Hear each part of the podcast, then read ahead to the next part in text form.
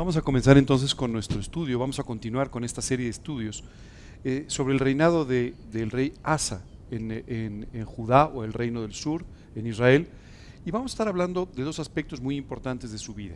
El domingo pasado estuvimos compartiendo eh, con ustedes cómo este rey tomó decisiones extraordinarias en su vida, decisiones que le hicieron eh, un gran líder en Israel. Si ustedes recuerdan, este rey, rey de Judá y de Benjamín, dice la escritura que hizo lo bueno delante de Dios. También dice que hizo lo recto delante de Dios.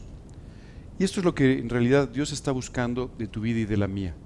Que tú y yo hagamos lo recto y lo bueno delante de Dios. Este rey tomó decisiones correctas. La primera de ellas fue deshacerse de todo aquello que, que, que constituía un acto de idolatría en Israel. Y como platicamos el domingo pasado, muchas veces cuando tú y yo pensamos en idolatría, pensamos en un becerro de oro, en una imagen eh, eh, a la que se adora, etcétera, y eso es idolatría, eso es perfectamente cierto. El hecho de adorar imágenes, e, efectivamente es idolatría. Pero además de eso, Asa entendió que había un tema muy delicado que estaba afectando la relación de Judá con Dios. Y estos eran los lugares altos. Dice la escritura que tomó dos decisiones importantes ahí. La primera es eliminó todos aquellos cultos que no eran hacia Dios. Y entonces quitó, por ejemplo, todas las imágenes de acera. Recuerdan esta deidad que estuvimos hablando un poco de ella, ¿verdad? Bueno, quitó todas las imágenes de acera, que en ese momento era una deidad que algunas personas en Israel seguían. La reina de los cielos se le llamaba, la reina del cielo, ¿de acuerdo? Y por otro lado, ¿no? quitó los lugares altos. Y muchas veces cuando tú y yo en la Biblia leemos los lugares altos, pensamos que eran parte del mismo sistema de adoración hacia Acera o Baal o Moloch o alguna de estas deidades. Pero la realidad es que los lugares altos, más bien eran lugares que la gente había constituido para adorar a Dios ahí y no en Jerusalén como Dios había constituido. Esto es otro aspecto de la idolatría. No solamente es el hecho de adorar una imagen, o no solamente es el hecho de adorar un Dios que no lo es, pero muchas veces es el hecho de que tú y yo queramos imponerle a Dios la forma en la que nuestra relación con Dios debe ser. Esto es lo que sucede muchas veces con las religiones. El concepto fundamental de la religión es cómo hago como ser humano para poder tener una unidad con Dios. Y entonces tú te encuentras toda una, toda una serie de rituales o de conductas morales o de aspectos que el ser humano considera deben agradarle a Dios, en lugar de hacer aquello que Dios quiere que hagamos. Dios es muy claro en su palabra. No nos necesita a nosotros, no lo vamos a hacer más famoso, no lo vamos a hacer más popular, eh, no vamos a hacer su trabajo. Realmente lo que Él necesita de parte nuestra es nuestra obediencia. Cuando nosotros somos obedientes a Dios, cuando hacemos, actuamos, cuando pensamos, conforme a lo que Dios nos enseña, conforme a todo lo que es correcto y bueno, dice la Escritura, entonces Dios puede bendecir nuestras vidas. Si ustedes recuerdan, después de 10 años de paz en los cuales, además de quitar las imágenes, además de quitar estos aspectos de la idolatría, etc., eh, toma decisiones invitando al pueblo de Judá a que busque a Dios con todo su corazón. En el momento, que, después de, hacer todo esto y 10 años de paz, eh, Dios puede enviarle a un profeta para que este profeta le diga, Asa, si ustedes buscan a Dios, lo van a encontrar. Si ustedes actúan y viven conforme a lo que Dios enseña, Él va a respaldar lo que ustedes están haciendo. Si tú recuerdas, estuvimos hablando de esta promesa extraordinaria de parte de Dios que tú y yo podemos trasladar a nuestra propia vida. Porque si tú buscas a Dios cuando quieres tomar decisiones, tú vas a encontrarla. Y al encontrar a Dios, tú vas a poder tener las decisiones correctas que sin duda quieres para tu vida. Al mismo tiempo, si tú estás buscando de todo corazón que Dios guíe tu vida, que te enseñe, que cuide de ti, que te enseñe cómo vivir, tú vas a encontrar a Dios y Él va a poder hacer todo este trabajo extraordinario que te promete en su palabra. Dios va a seguir cumpliendo esta misma promesa que le hizo aquel rey en Judá, la va a seguir cumpliendo en tu vida. Si tú lo buscas de todo corazón, Dios va a estar ahí. Si tú actúas, vives conforme a los principios de su palabra, tú vas a encontrar sin duda siempre, las consecuencias positivas, la cosecha extraordinaria que Dios quiere traer a tu vida. Muchas veces nos acostumbramos al esquema de vida que hemos aprendido a vivir en este mundo. Desde que tú y yo nacemos y somos chicos nos enseñan que a veces te va bien, a veces te va mal, que las cosas no siempre salen bien, dicen algunos, dice un refrán por ahí que la vida es un valle de lágrimas, es un montón de cosas así, ¿verdad? Y hemos comprado esa idea, hemos comprado la idea de que la vida pues, es, un, pues, es un poco complicada, ¿cierto? Dios sin embargo nos enseña algo distinto. En efecto, la vida es difícil, en efecto, la vida es complicada, pero Dios nos enseña en su palabra que la vida puede ser maravillosa. ¿Cómo es que puede ser maravillosa? Porque todas las dificultades, todos los problemas, todas las pruebas, al final están en las manos y bajo el control de Dios. Y como consecuencia, se convierten en una bendición en tu vida cuando tú estás viviendo en la forma correcta. El otro día escuché a una persona que hacía un comentario extraordinario. A alguien que estaba pasando por una prueba, se acercó y le dijo, mira, no te compliques. Si tú estás viviendo correctamente, si tú estás sirviendo a Dios de todo corazón, va a venir la respuesta de parte de Dios. Lo único que está sucediendo es que estás pasando por un momento de prueba. Y esto es exactamente una realidad en tu vida y en la mía. Estos 10 años de paz para Judá y Benjamín eran excepcionales en aquella época. Normalmente había guerra con mucha más frecuencia. Pero estos 10 años le permitieron a este rey tomar además decisiones que invitaban a los moradores de Judá y de Benjamín a buscar a Dios con todo su corazón. Tomó también algunas decisiones estratégicas, algunas construcciones que protegían a la nación. Y esto básicamente preparó a Judá para los siguientes años. Asa gobernó en Israel prácticamente 40 años. ¿De acuerdo? Eh, yo quiero hablarte de dos aspectos importantes de la vida de Asa, de los que no hablamos el domingo pasado. El primero de ellos es tu influencia y tu legado en tus hijos, en tu familia y en las personas que te rodean. La segunda parte de lo que vamos a estar hablando el día de hoy es qué fue lo que sucedió en la última etapa de la vida de Asa. Nuestra preocupación por nuestros hijos, nuestra influencia en la vida de nuestros familiares y de nuestros, las personas cercanas, a veces es todo un eh, toda una preocupación para nosotros. Yo sé que todos los que son padres siempre están preocupados porque sus hijos vivan de la mejor manera posible, ¿cierto? Seguramente porque vivan para Cristo, seguramente para que eh, ellos estén sirviendo al Señor. Y por otro lado, siempre están preocupados con todas las cosas que rodean la vida de sus hijos. Oye, no ha llegado, se ha hecho tarde, este, ¿dónde estará? ¿Qué pasará? Siempre viven preocupados, ¿cierto? Y muchas veces se preocupan también los padres por lo que va a suceder el día que ellos ya no estén. ¿Cierto? Bueno, quiero decirte que todos los días, con tu manera de vivir, todos los días, con la forma en la que tú estás siguiendo o no al Señor, tú estás formando una herencia y un legado para ellos que puede transmitirse no solamente a tus hijos, sino a las siguientes generaciones. En el caso del rey Asa, tú y yo vamos a ver cómo su hijo, el siguiente rey de Judá, dice la escritura que siguió al Señor también. Y siguió al Señor de la misma forma, dice la Biblia, que lo había hecho su padre. Tú tienes que enseñar a tu familia a que sirva al Señor. Pero esto no va a suceder si tú no lo haces de corazón. Yo veo muchos, muchos cristianos que se quejan porque sus hijos no están viviendo en la forma que ellos quisieran. La primera pregunta es, ¿cómo estás viviendo tú?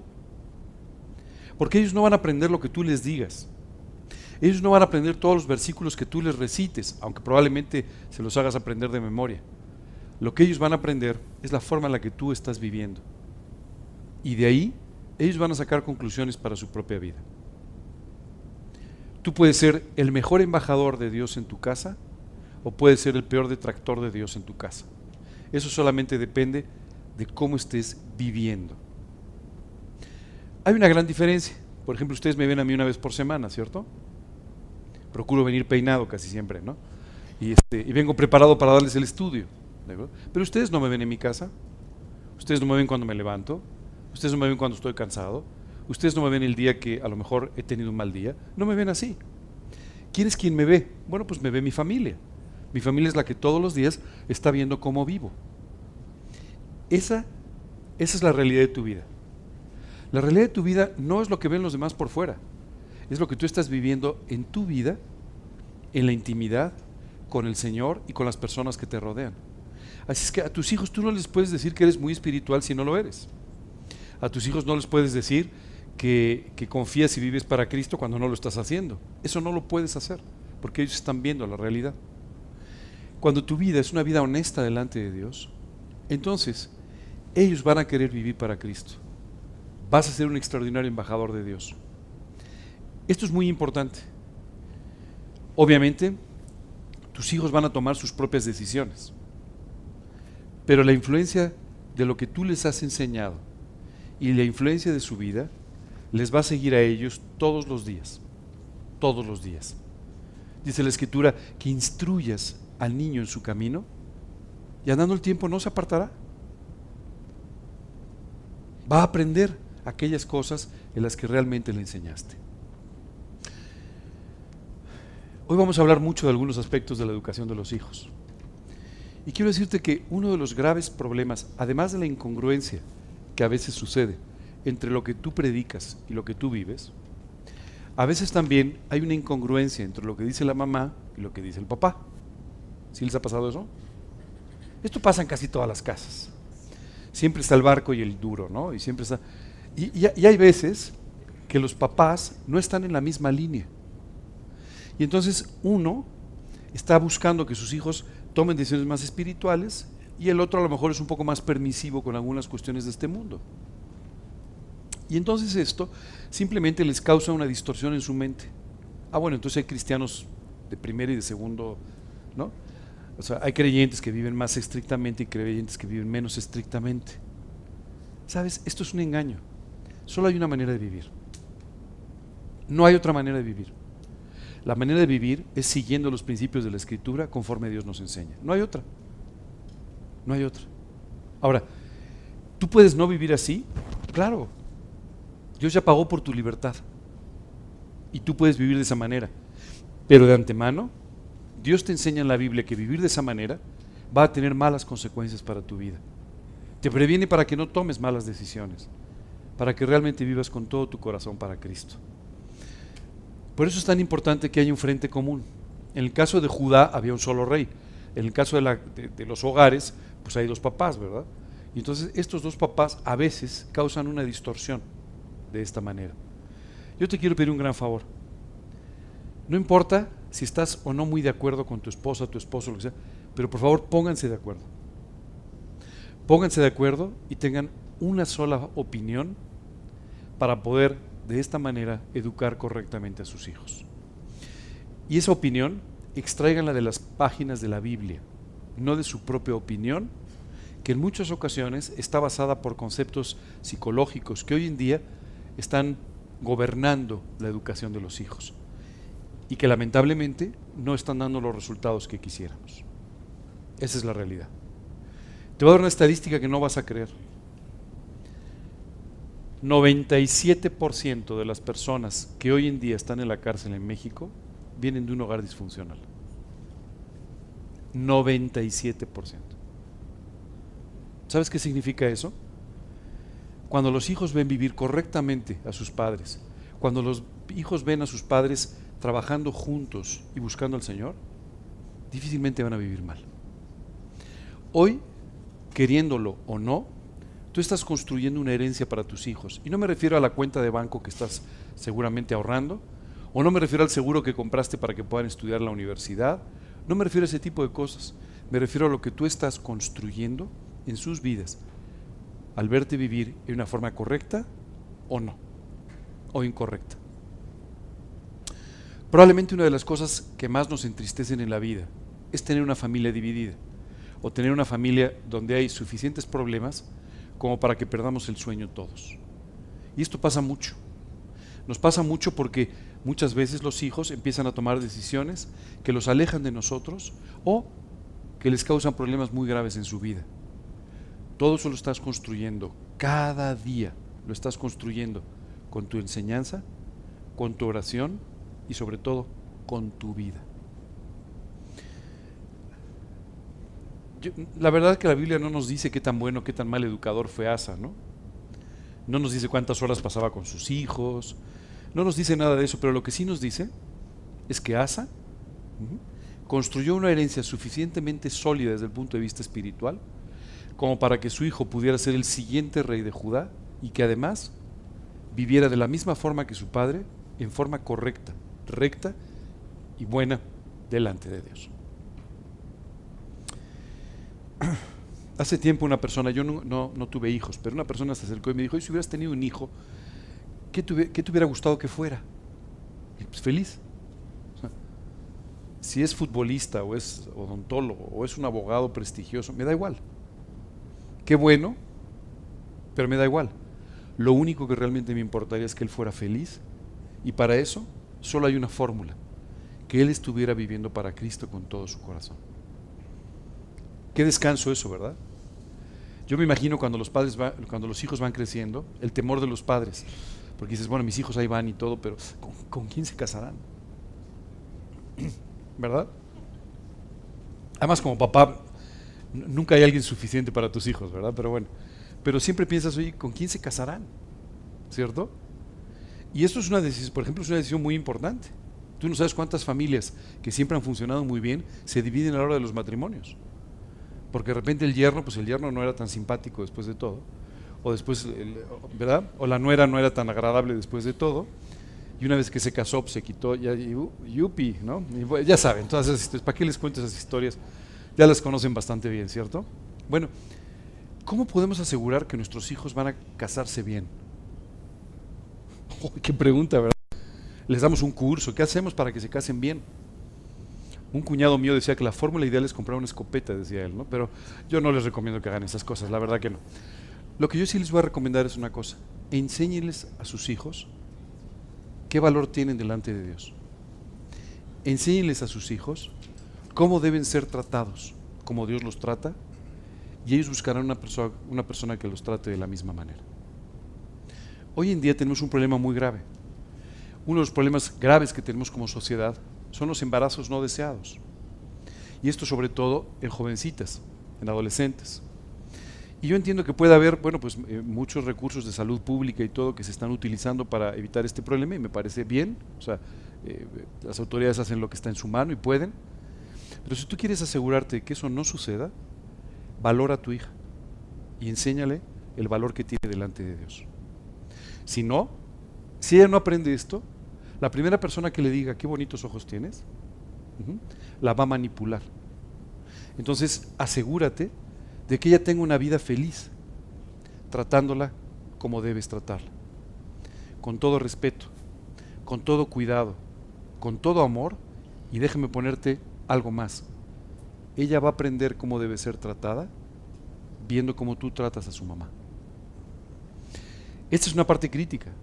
Si tú no tratas bien a su mamá, ella va a pensar que no tiene por qué ser bien tratada. Si tú no tienes una actitud amorosa, cuidadosa, respetuosa con su mamá, ella pensará que esto es lo normal y que ella puede no ser tratada de esta misma forma. Así es que ten mucho cuidado como tú estás educando a tu hija, porque al hacer esto, tú estás cuidando su salud emocional, tú estás cuidando su futuro, estás cuidando su porvenir de una forma extraordinaria.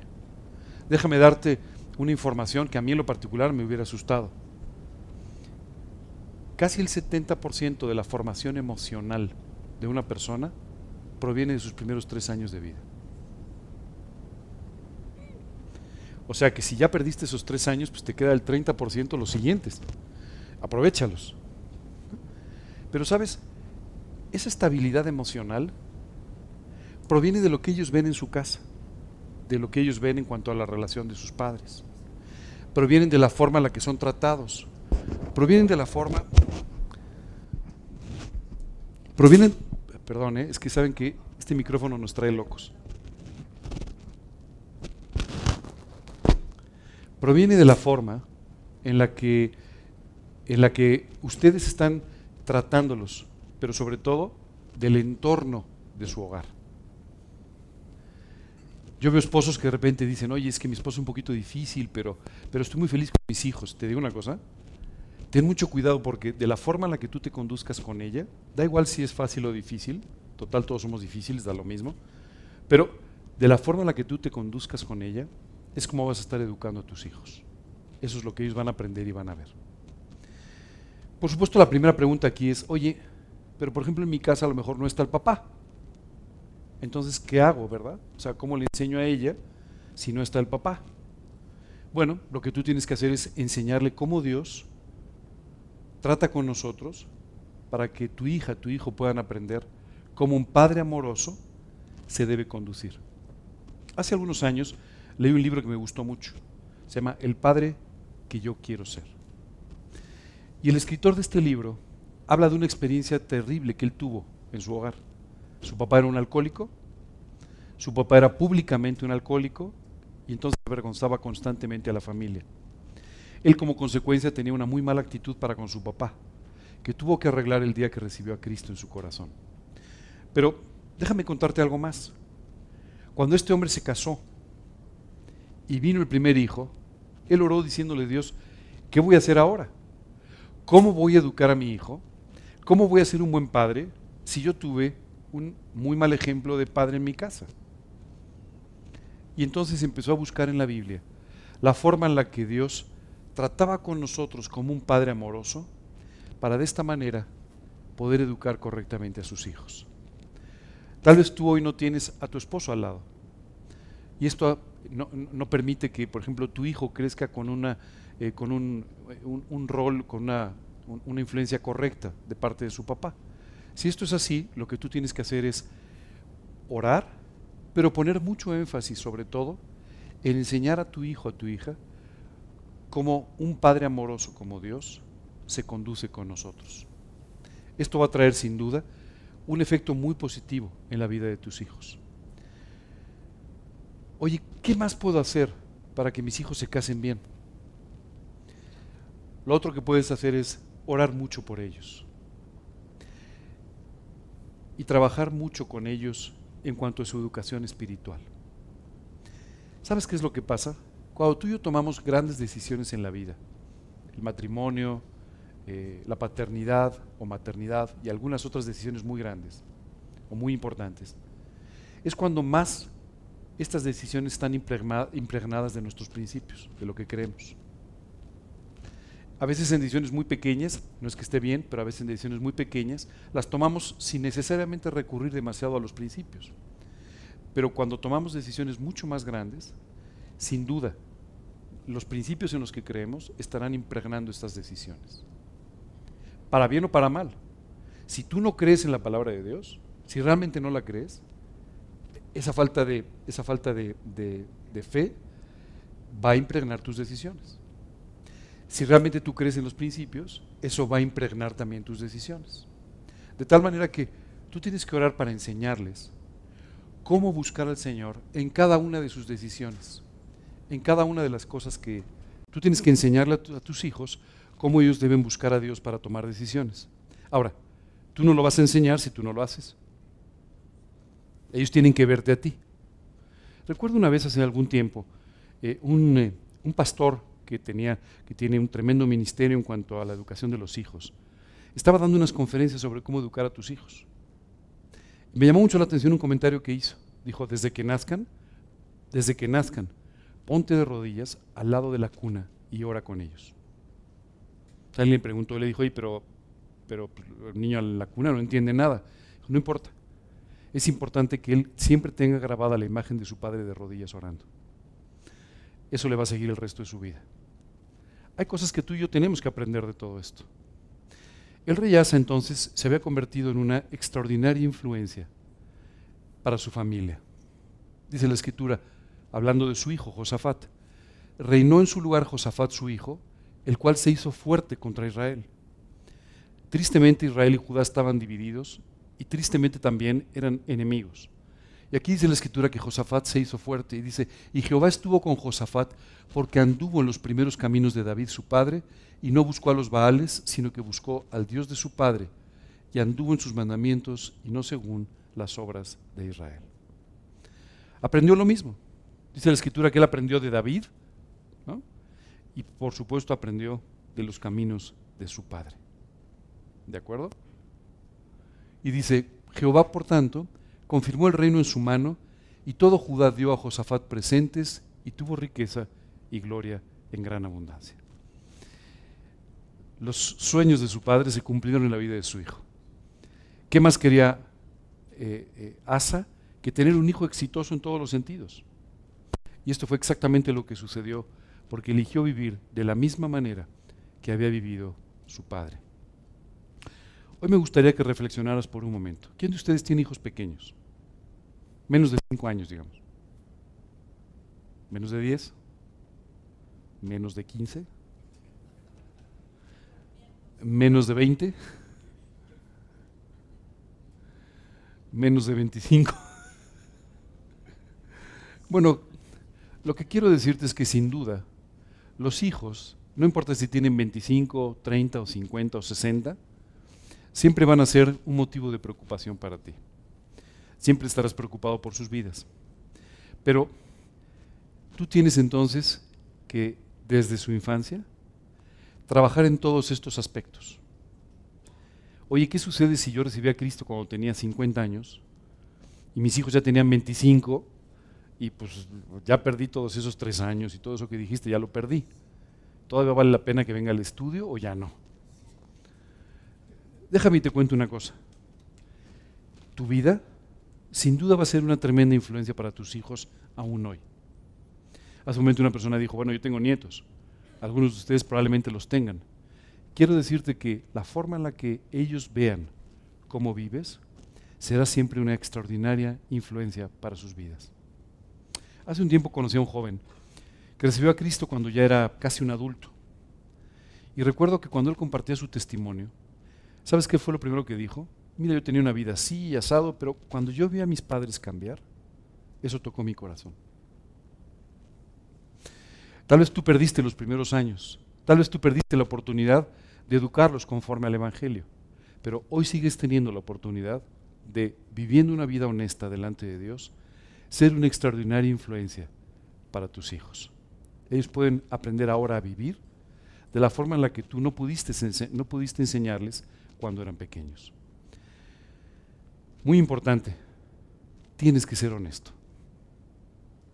Hace unos años, una familia, un matrimonio vino conmigo y me dijo, estamos muy preocupados por nuestros hijos.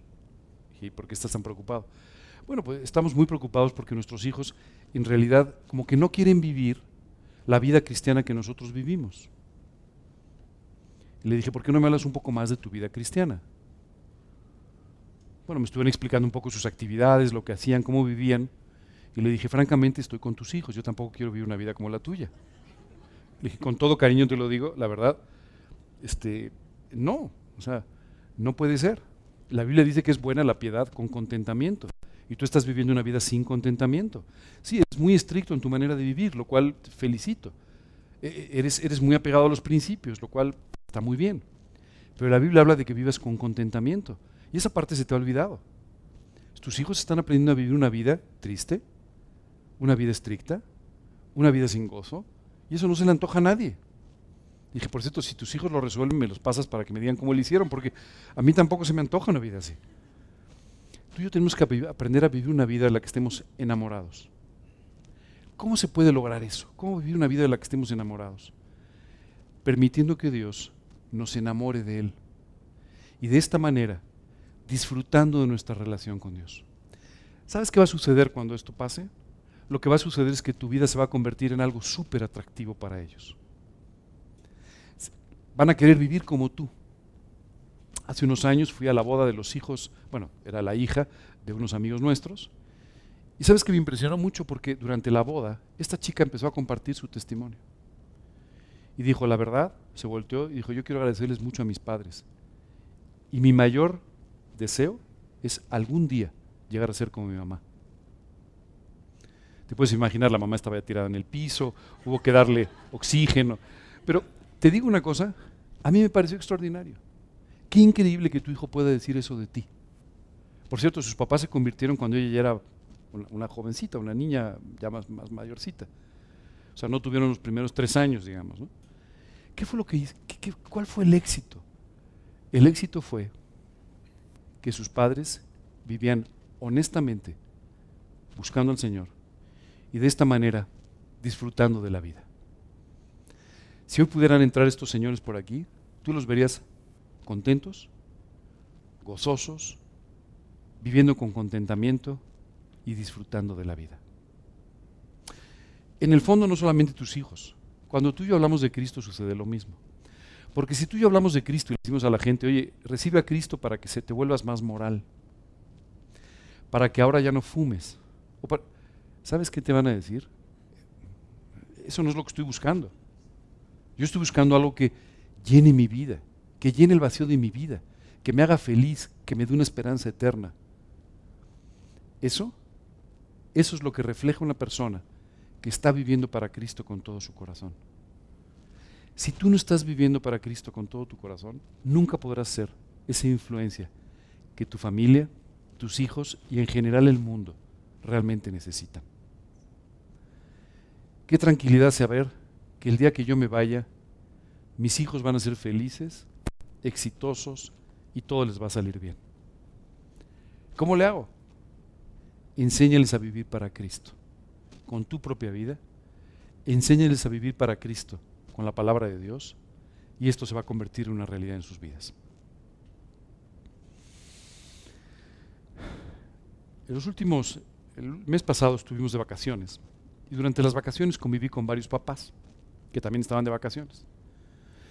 Y sus hijos, estábamos en un lugar donde hay pues, no sé, el clima suficiente y todo para poder salir en las noches y esto, y todos los hijos querían salir en las noches y todo. Entonces lo que me llamó la atención es que los papás casi no dormían preocupados por dónde estaban, con quién estaban, este, este, escribiéndoles mensajes que luego los hijos no contestaban, este, yendo a recogerlos. O sea, de, verdad los veía y decía, qué horror, qué cosa tan terrible. Bueno, ¿sabes qué es lo que pasa? Esa es la preocupación normal de un padre, que está preocupado por sus hijos y que en el fondo no puede descansar ni, en el cuidado de Dios por las vidas de ellos, ni en los principios que les ha enseñado para poder vivir conforme Dios nos enseña entonces lógicamente estás preocupado por muchas cosas.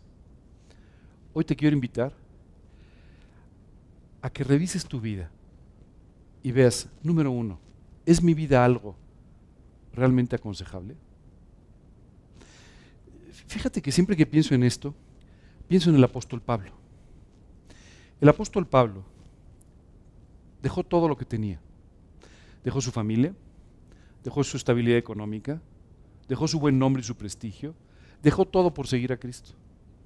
Y literalmente, pudiendo ser todo un líder de su nación, se convirtió en una persona que, literalmente, con un morral colgado del brazo, empezó a caminar por todo el imperio romano evangelizando. Este hombre fue azotado en varias ocasiones, en alguna de ellas apedreado y dejado por muerto incluso. Participó en dos naufragios. O sea, si tú quieres una vida de aventuras y una vida difícil, puedes pensar en la vida de Pablo. Sin embargo, este hombre, aún después, en una cárcel, escribió diciendo, ojalá todos fuesen como yo, excepto por mis cadenas. O sea, lo único que no les deseo es que los encadenen, pero por lo demás, ojalá sus vidas se parecieran un poquito a la mía. Lo único que quiero pedirte este domingo es que tomes unos minutos para preguntarte si con toda honestidad tú le recomendarías tu vida a los demás. Si con toda honestidad tú pudieras decir lo mismo que dijo el apóstol Pablo, ojalá vivieras como yo. Ojalá tuvieras una vida como la mía. Te la deseo con todo mi corazón. Si no puedes decir esto, entonces quiero decirte que no estás viviendo en todo lo recto y en todo lo bueno. Y hoy tienes que aprender a vivir de esa manera. No quiero decir que tengas una conducta equivocada o una conducta moralmente equivocada, pero quiero decirte que tal vez Dios hoy no es tu primer amor. Tal vez hoy Dios no es lo único importante en tu vida. Y debido a eso, no estás disfrutando la vida que Dios tiene para ti. No importa si tienes problemas o no los tienes. No importa si te azotaron dos veces o no te azotaron. No importa, no, no importa. Lo único importante es si tú puedes hoy recomendar tu vida porque estás viviendo con todo tu corazón para Cristo en el mejor momento de tu vida. Si no es así, es momento de buscar a Dios y pedirle que te vuelva a enamorar, que te vuelva a seducir, que te conviertas literalmente en alguien que no puede vivir sin Él. Que Él se convierta para ti en lo único importante de tu vida. Cuando eso suceda, tu vida se volverá tan recomendable que no solo tus hijos, sino la gente a tu alrededor estará buscándote para preguntarte, ¿por qué? ¿Por qué vives así? ¿Cómo puedo vivir de la misma manera? Estas vacaciones de diciembre sucedió una cosa muy, muy peculiar. Estaba con una sobrina y, esta sobrina que me hizo muchas preguntas, en una de esas me dijo, oye tío, hay algo que te quiero preguntar. Desde que llegaste aquí, varias personas se han acercado a buscarte. Y esto solamente tiene que ver con lo que tú crees. ¿Por qué? ¿Qué es lo que hay atrás para que la gente salga a buscarte? Para que la gente venga a preguntarte. Esto abrió la oportunidad de una conversación preciosa con ella, explicándole lo que Cristo había hecho en mi vida y lo que podía hacer también en la suya. Cuando vivas con todo tu corazón para Cristo, la gente va a salir a preguntarte por qué. ¿Qué es lo que hay diferente en tu vida? Y tus hijos van a poder decir, yo quiero vivir la misma vida que mis padres. Eso pasó con Josafat. Y esto garantizó no solamente 40 años, sino garantizó dos reinados completos de paz, de victorias y de una vida extraordinaria para toda una nación.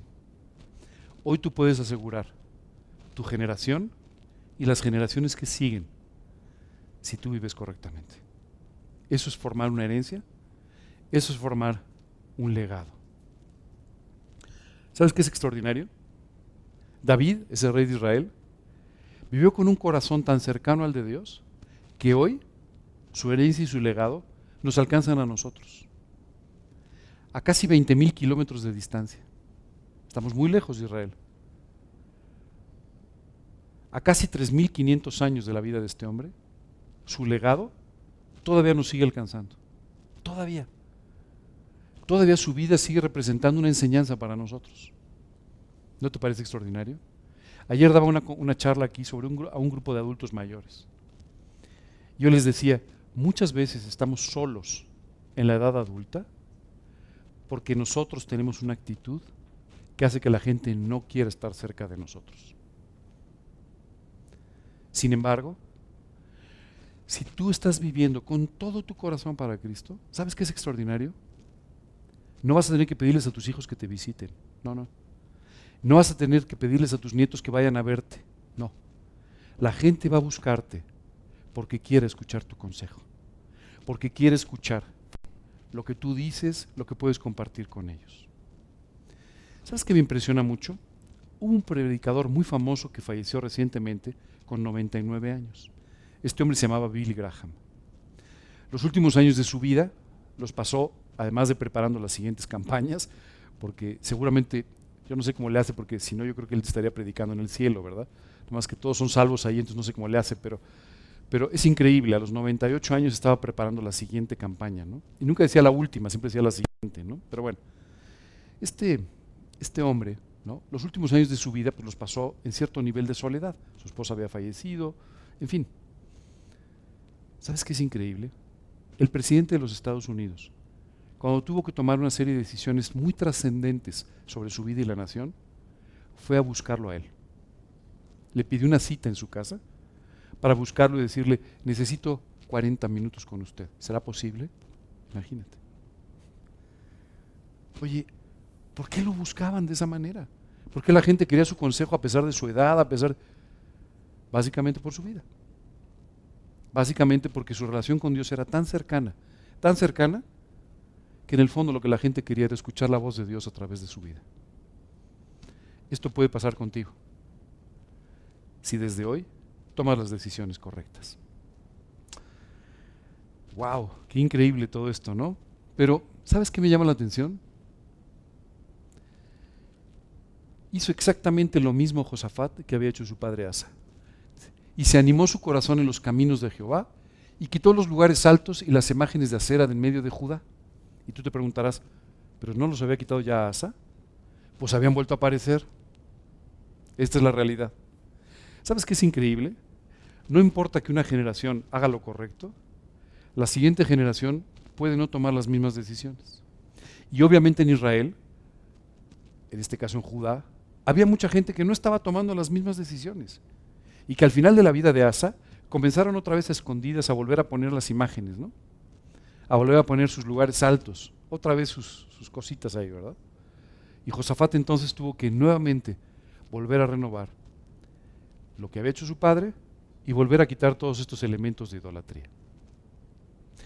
¿Sabes qué me llama la atención? Tú y yo tenemos que estar todo el tiempo vigilantes con nuestra vida.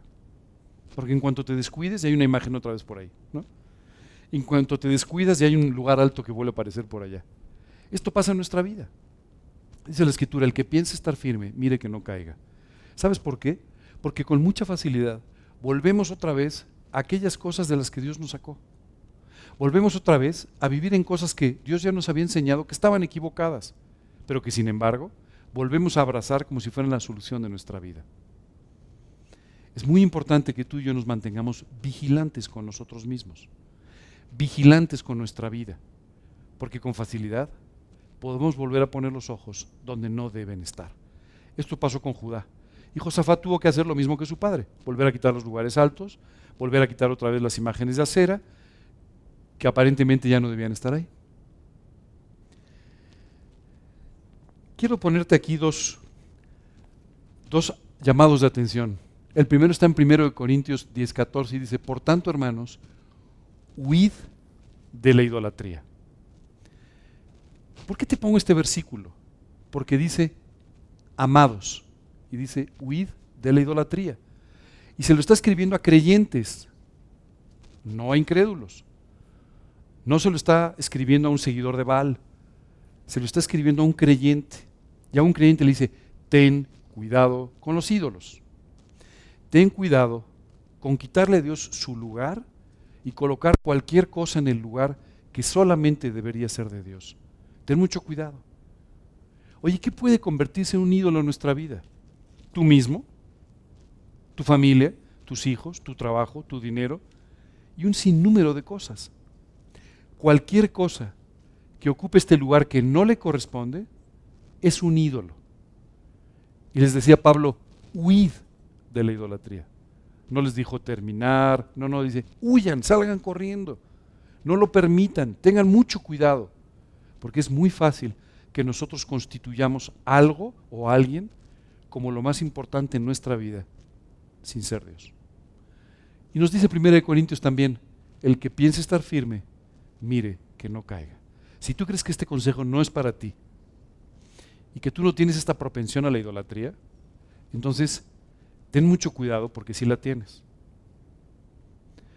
Ten mucho cuidado porque con mucha facilidad podrás colocar a personas o cosas en el centro de tu vida o a ti mismo en el trono de tu corazón. Ese lugar solamente le corresponde a Dios. Nada más. ¿Ok? Perfecto. Ahora vamos a hablar de otro tema de la vida de, Asa. Y este no es un tema lindo. Asa, el gran rey de Judá, el que acabó con la idolatría, el que hizo todo esto, ¿sabes qué hizo también? Perdió la cabeza.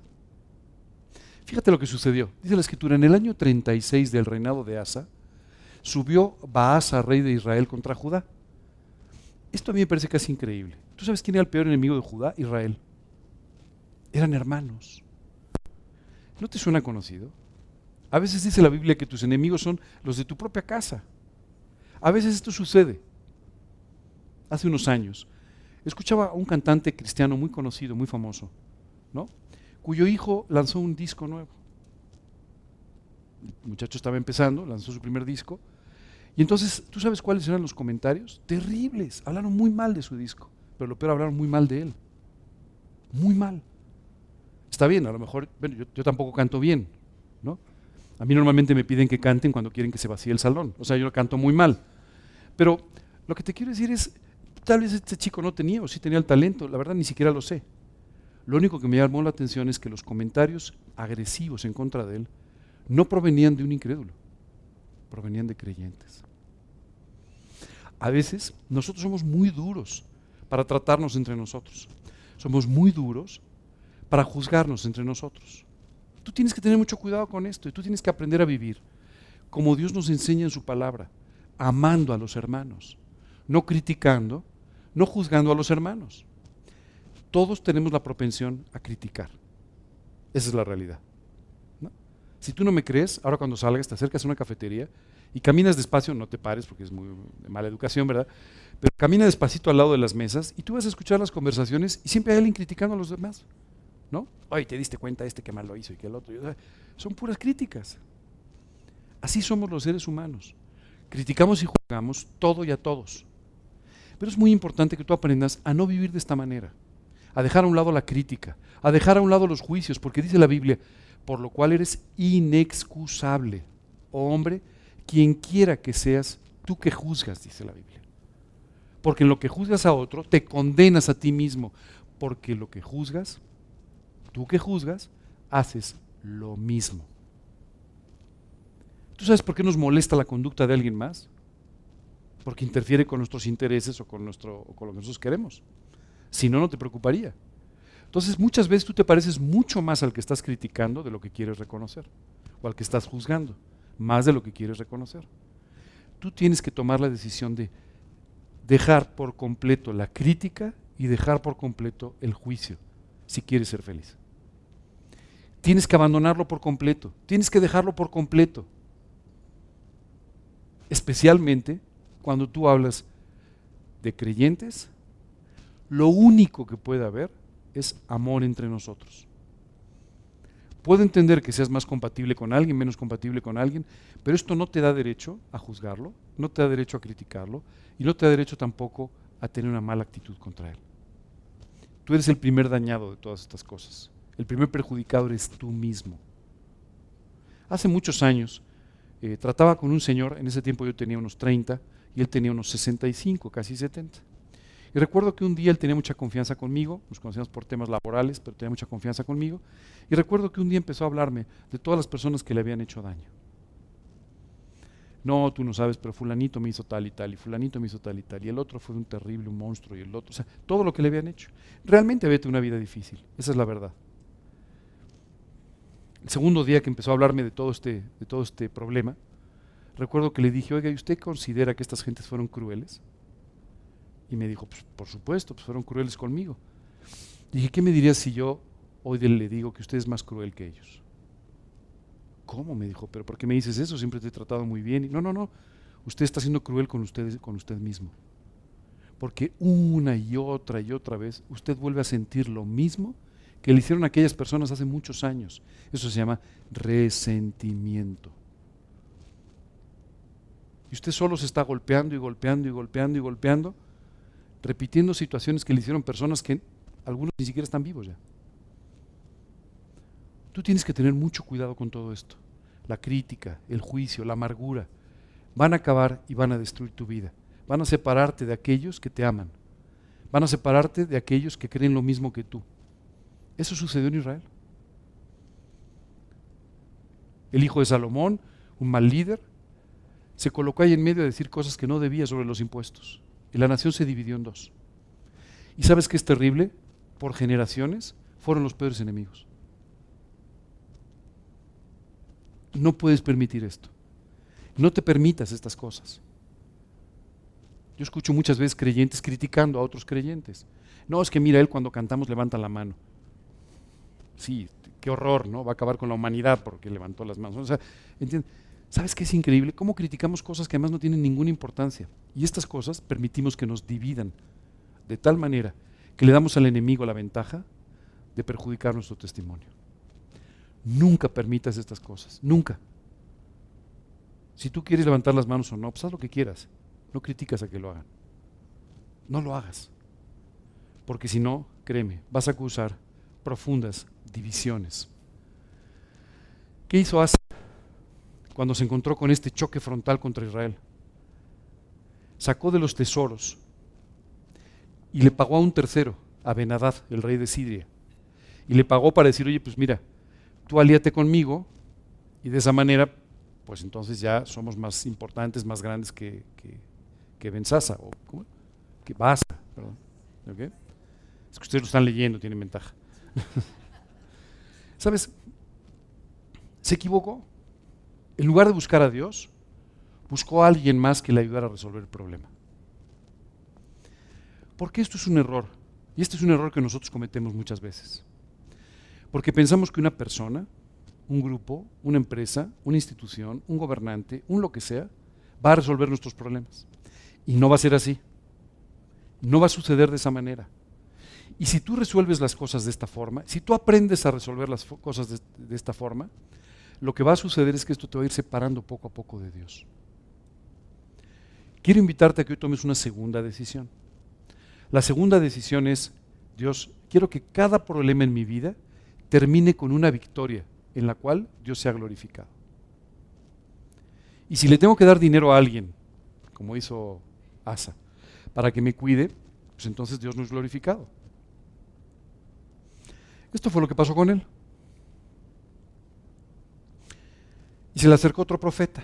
Dice la escritura, en aquel tiempo vino el vidente Anaí a Asa, rey de Judá, y le dijo, por cuanto te has apoyado en el rey de Siria y no te apoyaste en Jehová tu Dios, por eso el ejército del rey de Siria se ha escapado de tus manos. Le dijo, ¿sabes qué pensaba Dios? Darte la victoria sobre Israel, sobre Siria. Y sin embargo lo que tú has hecho con todo esto es dejar ir al rey de Siria y este, has tenido una mala solución para tu problema con Israel. ¿Qué sucede cuando alguien te dice que estás equivocado? ¿Te enojas? ¿Sí? ¿Qué les pasa a ustedes cuando le dicen, oye, te has equivocado? Lo que hiciste está completamente equivocado. ¿Tú sabes por qué es tan difícil la labor de los pastores? No, no porque preparemos muchos mensajes de la Biblia, no. ¿Sabes por qué? Porque hay que decirle a veces a las ovejas que están equivocadas. Y no les gusta. A nadie le gusta que le digan que está equivocado. Sobre todo hay personas que tienen un poquito más de autocrítica, pero hay personas que no. Y que les molesta profundamente. Y a Asa le molestaba muchísimo. ¿Por qué nos molesta que nos digan que estamos mal? Pues por orgullo. Todos sabemos que nos equivocamos, aunque no nos gusta reconocerlo. Pero si hoy les pregunto, ¿quién de ustedes cree que no se equivoca? Pues me dicen, no, no, como todos nos equivocamos. Pero si yo te digo, te acabas de equivocar, no te va a gustar. ¿Sabes por qué? Porque estamos tocando el orgullo de la persona. Más orgullo, más molestia cuando te dicen que estás equivocado. Y a Asa le molestó muchísimo. ¿Qué nos indica todo esto? Seguramente Asa no estaba en su mejor momento en su relación con Dios. Seguramente había dejado no solamente de confiar en Dios, en cuanto a este aspecto militar, sino también en otros aspectos. Y entonces, al no estar en su mejor momento, en su mejor situación, lejos de escuchar al profeta, lo que hizo fue enojarse con el profeta. Pero no solamente se enojó, mira lo que hizo. Dice, porque los ojos de Jehová contemplan toda la tierra para mostrarnos su poder a favor de los que tienen corazón perfecto para con él. Locamente has hecho esto, le dijo. Entonces se enojó Asa contra el vidente y lo echó a la cárcel. Pero no era Asa el que se había equivocado. Entonces, ¿qué hacía el vidente en la cárcel? Bueno, se molestó con él. Se enojó y abusó de su poder para colocar en la cárcel a quien no había hecho nada equivocado. Wow, suena fuerte, ¿verdad? Bueno, en, este, en, el día, en el mundo de hoy no suena fuerte, suena de todos los días, pero estas cosas las hacen todos los días. Pero tú y yo sabemos que esto es una cosa totalmente errónea, totalmente equivocada. ¿Cómo Asa estaba actuando de esa manera? Y Dios tenía que hablar con Asa, pero Asa no quería escuchar. Y Dios hizo una cosa muy interesante. Fíjate lo que dice, se encolerizó grandemente a causa de esto. Y oprimió a Asa algunos del pueblo durante, durante este periodo. O sea, no solamente fue contra el vidente, sino que fue contra todas las personas que tenían que ver con el vidente. Y dice entonces, en el año 39, Asa enfermó gravemente de los pies. Dios le dijo, ok, está bien, Asa, te mandé un, un profeta y no lo escuchaste. Vamos a ver ahora. permitiendo una enfermedad en tus pies, si entonces ahora sí reaccionas correctamente y vuelves a buscar a Dios. Y dice, y no en su enfermedad, no buscó a Jehová, sino a los médicos. Y durmió Asa con sus padres y murió en el año 41 de su reinado. Asa simplemente ya no quería escuchar a Dios, quería hacer lo que él quería. ¿Y sabes qué sucedió? Dos años después murió. Si tú haces las cuentas, Asa murió bastante joven. ¿Por qué? Simplemente porque Dios dijo, no voy a permitir que una persona como él, que ha vivido correctamente durante tantos años, se obstine ahora en no hacerme caso y destruya todo lo que yo he podido construir en su vida. Wow. Tercera decisión importante que tienes que tomar esta mañana. No voy jamás a buscar otra solución antes que a Dios. Voy a buscar que las soluciones en mi vida provengan de Dios y no de los médicos, de los aliados o de cualquier otra situación que se presente a mi alrededor. Tenemos que aprender a hacer esto. La verdad es que muchos de nosotros hemos construido un hábito de no buscar a Dios en los problemas. Ya sabes, ahora sí, Señor, por favor, sácame de este problema en el que estoy. Ya, le voy a hablar a mi amigo, le voy a hablar a esta persona, ¿no? Recuerdo por ahí que tengo unas inversiones, voy a hacer esto otro, voy ¿Sabes qué es lo que estás haciendo? Robarle a Dios la gloria. Lo que estás haciendo es robarle a Dios la oportunidad de que se glorifique, se magnifique en aquel milagro que quiere hacer en tu vida. Se lo estás quitando. No le robes a Dios estas oportunidades de que su nombre sea glorificado y tu vida exaltada. Esto es lo que Dios quiere hacer contigo y a través de ti. Asa desafortunadamente en los últimos años de su vida no tomó estas decisiones. Posiblemente se ve enfriado en su relación con Dios. Posiblemente ya no estaba viviendo de la misma manera. Y ya empezamos a ver consecuencias. ¿Te acuerdas? Los lugares altos reaparecieron. Las figuras de acera aparecieron otra vez. Ya enfrentó mal la situación del ataque de Israel. Y por cierto, atendió muy mal su enfermedad. Claro, alguno de ustedes puede estar pensando, oye, se asustó, pues a venir a los enemigos. No, no, no, no, no, no, no, no, no. El domingo pasado hablamos de la gran victoria que Dios le había dado, encabezando un ejército de 480 mil soldados contra uno de más de un millón. Y cómo Dios le había dado una victoria extraordinaria, milagrosa. No, no se asustó.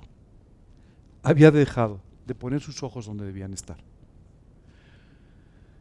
Tal vez tú tienes muchos años viviendo una vida extraordinaria, sirviendo al Señor, viviendo para Él, haciendo muchas cosas. Si quitas tus ojos de Dios, vas a regresar al lugar de donde saliste. No te puedes permitir ese lujo. La vida cristiana es de todos los días. A veces yo escucho creyentes que les dicen, oye, ¿qué tal? ¿Cómo has estado? ¿Qué ha hecho Dios en tu vida? Ah, te voy a contar y te cuenta una cosa hace 15 años. ¿no, ¿no tenemos algo un poquito más reciente? ¿15 días? ¿15 minutos? algo un poquito más reciente, pero no hay nada más reciente. ¿Sabes por qué no hay nada más reciente? Porque todo, todo esto que Dios hizo son solamente reminiscencias de una extraordinaria relación con Dios que algún día tuviste, pero que hoy ya no es una realidad. No te puedes dar el lujo de vivir así. A una iglesia del libro Apocalipsis Dios le dijo, tengo contra ti que has perdido tu primer amor. Tienes que regresar, tienes que volver a hacer las primeras obras, le dice porque si no voy a tener que pasar cerca de ti, voy a tener que quitar tu candelero. A Asa le quitaron el candelero y la vida. Yo no quiero que ustedes pierdan su candelero ni su vida. Por eso hoy los invito a que tomen una decisión correcta sobre lo que están haciendo.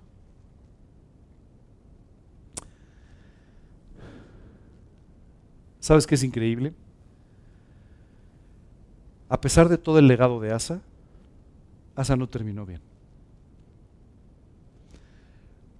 Tú y yo tenemos que tener cuidado de nuestras vidas, ser vigilantes de nuestras vidas y terminar bien. Antes de terminar, me gustaría compartir algo más con ustedes.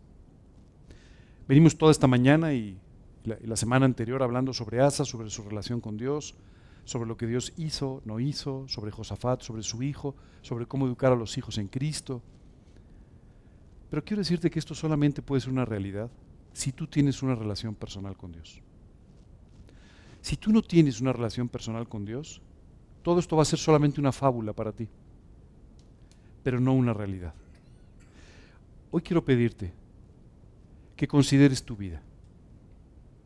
Ayer hablaba con una persona que me dijo, no, no, yo conozco a Cristo desde que nací. Le dije, bueno, eh, puede ser una buena intención, pero eso es bíblicamente incorrecto. La Biblia dice, mas a todos los que le recibieron, a los que creen en su nombre, les dio la potestad de ser hechos hijos de Dios. Si conforme a este versículo tú no eres aún un hijo de Dios, quiero explicarte cómo puedes serlo. Lo primero que quiero decirte es que todos los seres humanos pecamos y pecamos en muchas ocasiones. Y la Biblia dice, que la paga del pecado es la muerte, la muerte espiritual que nos separa de Dios. ¿Qué sucedería con nuestra vida si siguiéramos avanzando de esta manera? Simplemente algún día daríamos un paso a la eternidad, donde tendríamos que pagar por nuestros pecados, separados de Dios en una total absoluta y eterna soledad. ¿Qué hizo Dios para resolver el problema que tú y yo no podemos resolver? Porque tú y yo no podemos pagar por nuestros pecados. Toda la eternidad no va a alcanzar para pagarlos. Así es que tú y yo no podemos en esta vida pagar por nuestros pecados. ¿Qué hizo Dios? Permitió que Jesucristo se hiciera un hombre en la ciudad de Belén caminar entre nosotros durante 33 años para morir en una cruz en el Monte Calvario. Y en esa cruz pagó por cada uno de los pecados que tú y yo hemos cometido, para que si en algún momento de nuestra vida nosotros nos arrepentimos, le pedimos perdón a Dios por nuestros pecados y confiando en su sacrificio, en la sangre de la cruz, le pedimos que nos perdone, que entre a nuestra vida y que sea nuestro Señor y Salvador Dios pueda salvarnos eternamente, Dios pueda darnos una relación personal con Él que durará por esta vida y por la eternidad. Si aún no has tomado esta decisión, hoy te quiero pedir que escuches lo que dice este versículo de Apocalipsis. He aquí yo estoy a la puerta y llamo. Si alguno oye mi voz y abre la puerta, entraré a él y cenaré con él y él conmigo. Déjame repetírtelo. He aquí yo estoy a la puerta y llamo. Si alguno oye mi voz y abre la puerta, entraré a él y cenaré con él y él conmigo. Hoy tienes una gran oportunidad. Si está tocando la puerta de tu corazón, tú tienes hoy la oportunidad de abrirle tu vida, pedirle que te perdone, que te limpie por tus pecados y confiando en lo que Cristo hizo en la cruz, invitarlo a tu vida como tu Señor y tu Salvador personal. Dios va a hacer este trabajo extraordinario. Te va a llevar a volver a nacer espiritualmente. Y te va a dar una eternidad con Él y una relación diaria con Él, como te promete en su palabra. Si quieres hacer esto, y te quiero pedir que me acompañes en una oración. En la primera parte de la oración, voy a tomar tu lugar y lo que voy a hacer es pedirle a Cristo que entre a tu vida. En la segunda parte de la oración, Voy a dar gracias por este tiempo que Dios nos ha permitido aprender de Él y por esta oportunidad que tuvimos este domingo de entender dos conceptos importantes. Lo que es la herencia y el legado de una vida cristiana y lo que significa un descuido en nuestra vida espiritual. Vamos entonces a orar. Señor, hoy quiero darte muchas gracias porque me has mostrado que me amas, que me amas de tal manera que Jesucristo se hizo un hombre por mí. Padre, quiero pedirte que tú me perdones por todos los pecados que he cometido y que tú me limpies, Dios, de toda la maldad que hay en mi corazón. Perdóname, Señor, límpiame, por favor. Y hoy confiando en lo que Jesucristo hizo por mí en la cruz, quiero pedirte, apropiando su sacrificio, que me salves en esta vida y por la eternidad que me salves del pago de mis pecados y que me des una vida nueva a tu lado, desde hoy y hasta el final de los tiempos. Te quiero pedir esto sin confiar en mis obras, sin confiar en mis ideas, en mi filosofía o en mi religión, sino solamente confiando en lo que Jesucristo hizo por mí en la cruz. En su nombre y para su gloria te lo pido. Amén. Y hoy, Señor, queremos darte gracias por estas enseñanzas que tú nos permites tener a través de la vida de este hombre Asa y también a través de la vida de su hijo Josafat. Gracias, Señor, por enseñarnos la necesidad de tomar decisiones que hoy nos permitan construir una herencia y un legado para nuestros hijos y para quienes nos rodean. Y Señor, queremos pedirte que tú nos mantengas vigilantes con nuestra propia vida, para de esa manera entender rápidamente cuando algo está sucediendo en nuestra relación contigo y ha dejado de ser nuestro primer amor. Señor, te queremos pedir que tú nos mantengas viviendo de esta forma nuestro primer amor, enamorados de ti, disfrutando de ti y viviendo para ti. Te lo pedimos, Señor, de una forma muy especial, en el nombre de Cristo Jesús y para su gloria. Amén.